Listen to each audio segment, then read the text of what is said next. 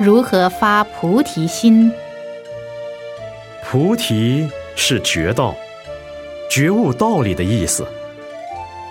发起觉悟道理的心，叫做发菩提心。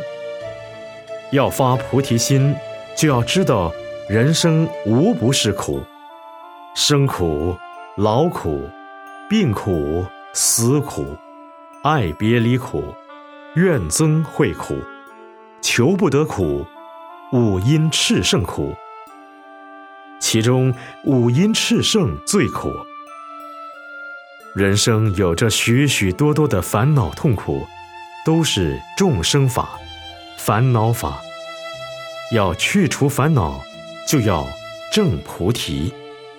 要正菩提，就要发菩提心。不但发菩提心，还要行菩萨道。